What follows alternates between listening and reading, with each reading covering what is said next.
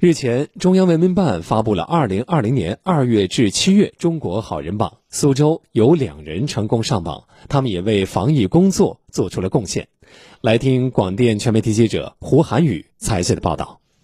今年六十岁的沈敏菊是太湖漫山岛上的一位普通村民，三十岁的时候接手摆渡人的工作，至今担负着岛上一百五十多户村民的日常出行。他默默坚守，平安行船三十年。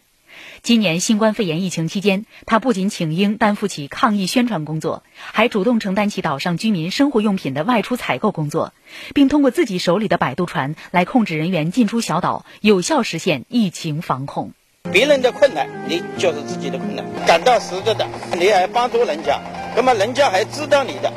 安娜，孩子们管她叫安娜妈咪，是安娜妈咪教育公益电台的创始人和主播。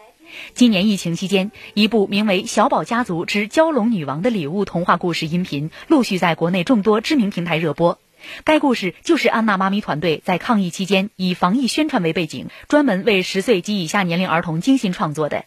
从二零一三年起，安娜创建免费的早教播读频道“安娜妈咪早教公益播读”，至今，通过这个窗口，她已拥有听众一千五百万。故事它其实是我们生活当中的很多道理，或者是说很多场景的一个浓缩版。通过一个故事，可以让我们的小朋友了解更多他可能没有遇到的事情，还可以知道很多呃他应该学到的一些道理。